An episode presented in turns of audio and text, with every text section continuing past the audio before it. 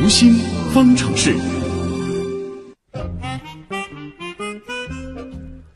如今啊，不少九零后年轻人啊，对养生的重视状态，可能是完全出乎你的预料的。中国青年报近日对一千九百七十九名九零后开展了一次社会调查，结果显示，近八成的九零后开始关注养生信息，超过一半的受访九零后表示，关注养生信息是因为工作生活压力大。那今天的读心方程式，我们就来谈一谈九零后开始关注养生这一现象，这个产生的原因和它的影响到底有哪些？那么，从年龄段的特征出发，九零后的压力来源有哪些呢？我们首先来听心理观察员的分析。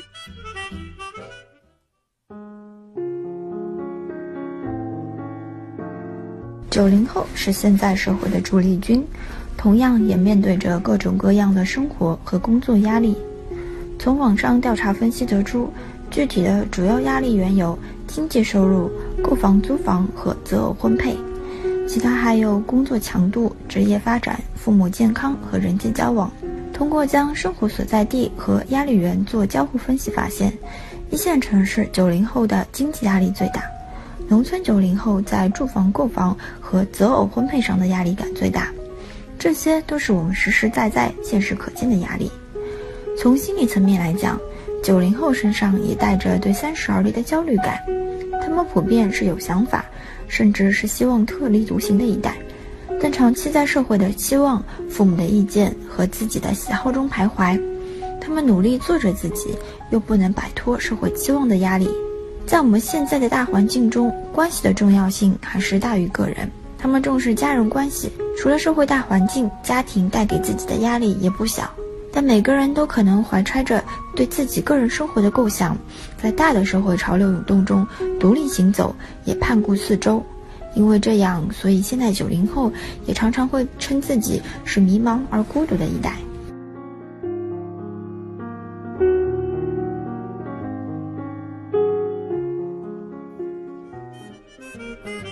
刚刚心理观察员是主要分析了九零后主要的这个压力源啊。那么年轻人应该如何来进行调节，来缓解压力？养生现象的背后又是否有什么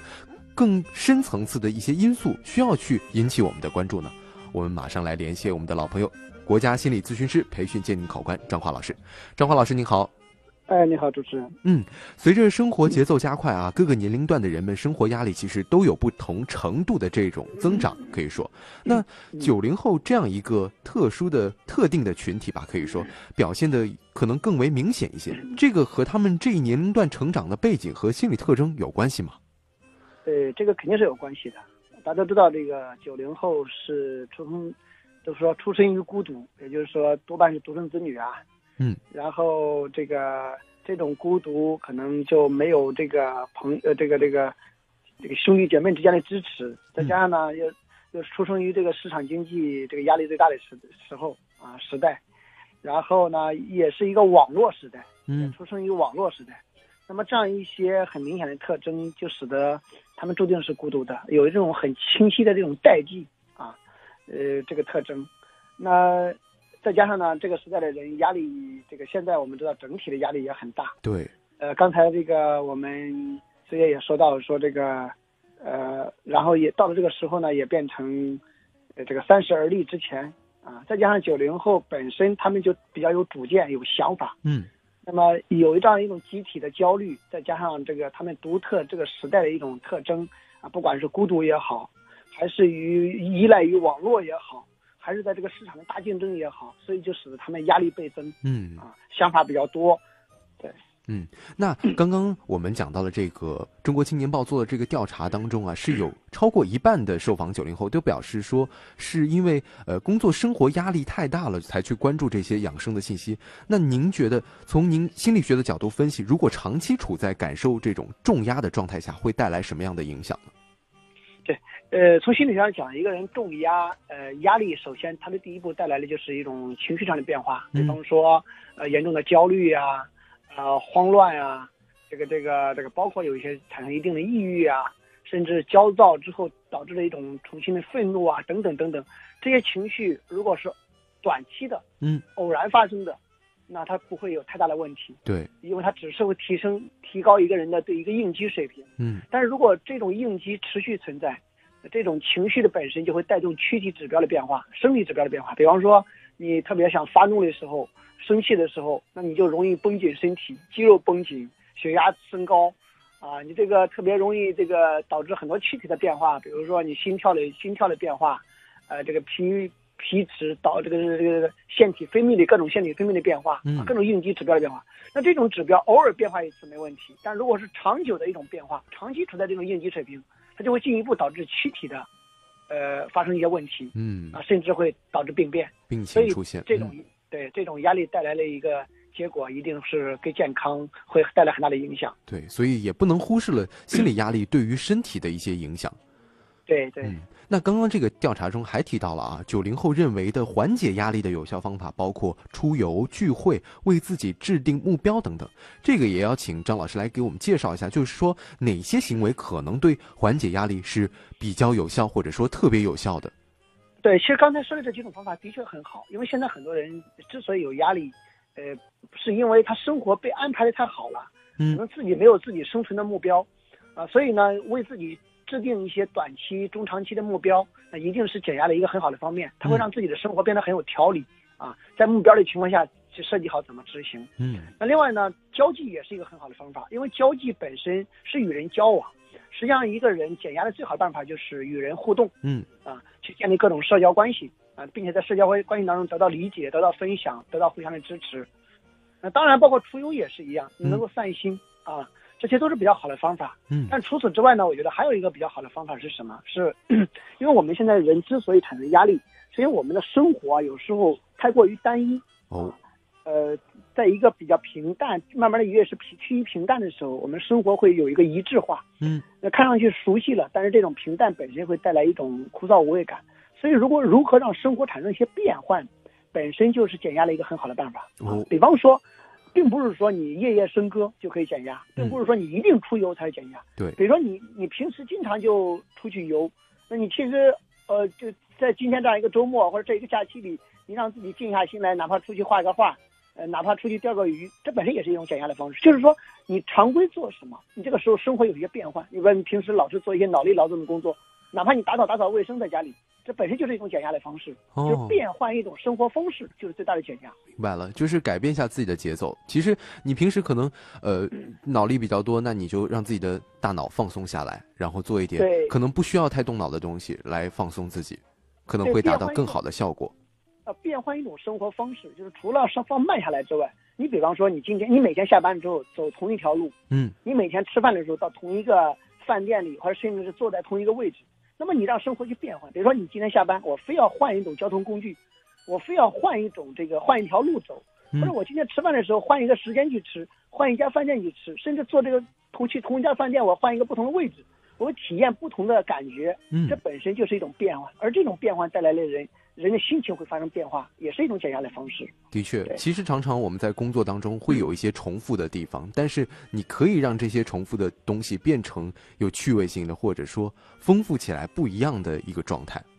对，很多人在办公室里，比如说大家经常会交换一下位置，哎，你看在你的办公室里就出现了不同的视角，嗯，你经常会站在不同的视角看东西。的确有，的人会把手机去换一些屏幕啊，屏幕的一些屏保，或者电脑换一下屏保，等等等等。其实有很多种方式，小的方式，哎，都是嗯我们很容易做到的。对这个对于改善心嗯情或者说改善我们这个压力状况是有好处的。那呃，对于九零后们的父母来讲啊，其实呃也更多的去关注呃父母的这种呃孩子的这种压力的状况。那如果察觉到了孩子压力很大的话，应该怎么去主动的介入来提供帮助呢？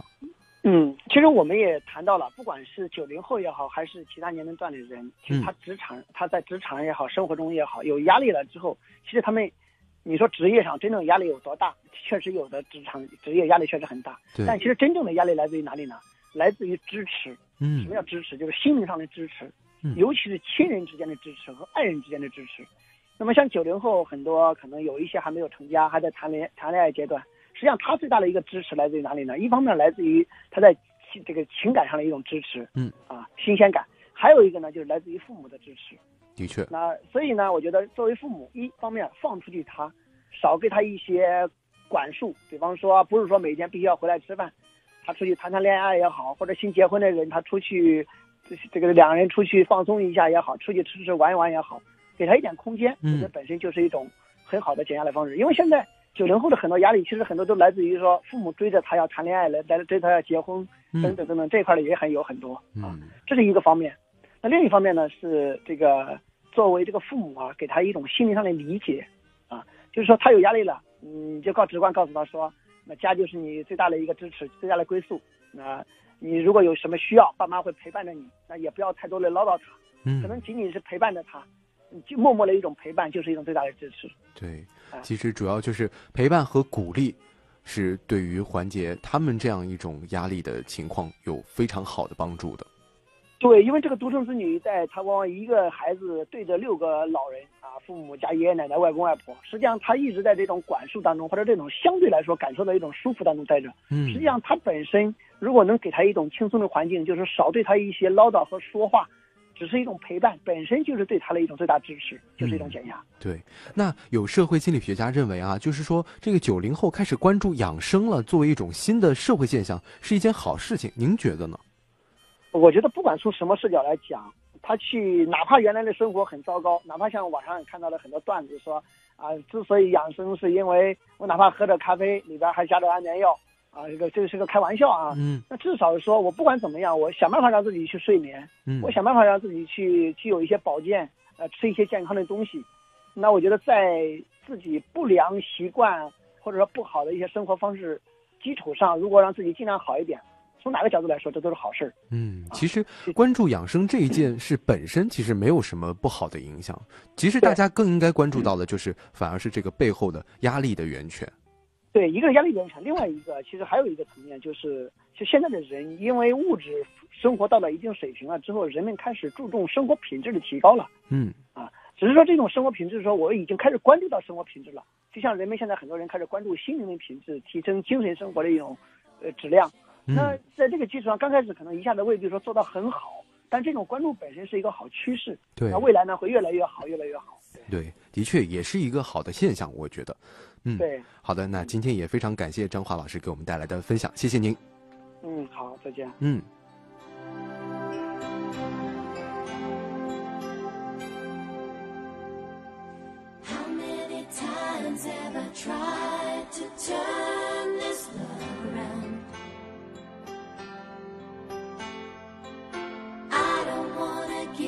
好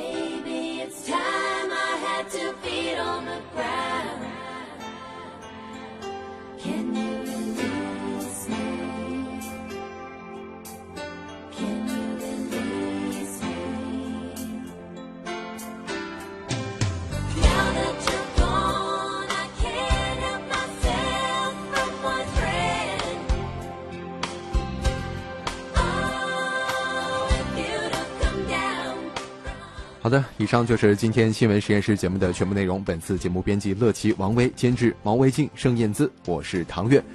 明天的同一时间，咱们在新闻实验室不见不散。